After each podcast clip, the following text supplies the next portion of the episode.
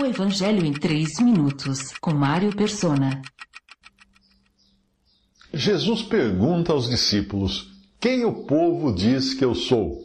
E eles responderam: Alguns dizem que és João Batista, outros Elias e ainda outros, um dos profetas.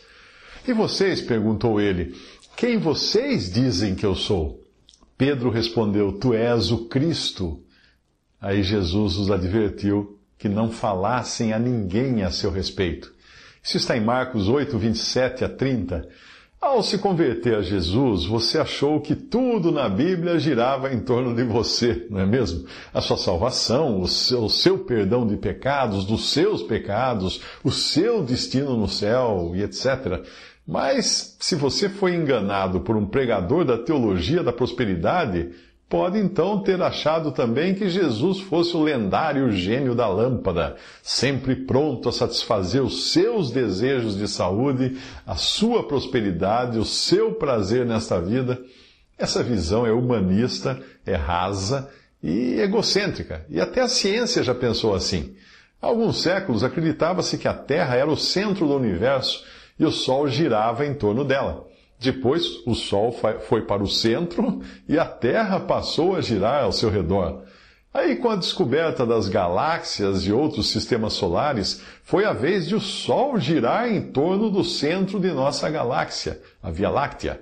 Mas quando descobriram que a Via Láctea está numa órbita conjugada com Andrômeda, que é a galáxia que mora ao lado, como duas crianças brincando de, de girar, segurando nas pontas de uma corda, aí tudo mudou.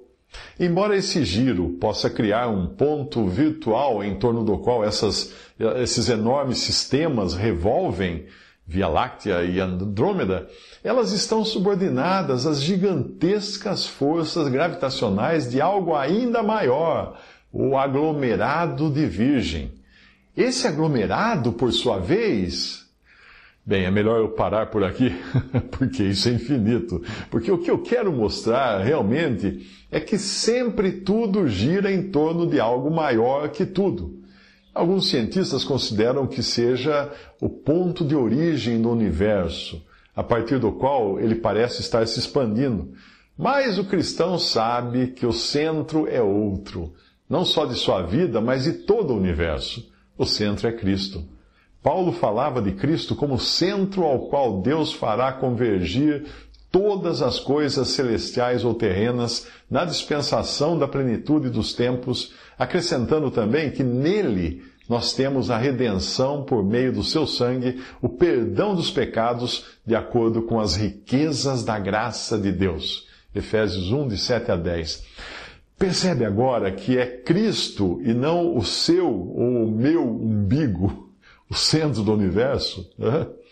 Os homens têm diferentes opiniões de quem Cristo seja. Profeta, guru, espírito elevado, extraterrestre. Essas são algumas opiniões que eu já ouvi, mas apenas uma é verdadeira. Aquela que o coloca no centro de tudo, pois dele, por ele e para ele são todas as coisas. Romanos 11, versículo 36. Visite 3minutos.net. Dúvidas? Visite respondi.com.br. Adquira os livros ou baixe o e-book. Também para Android e iPhone.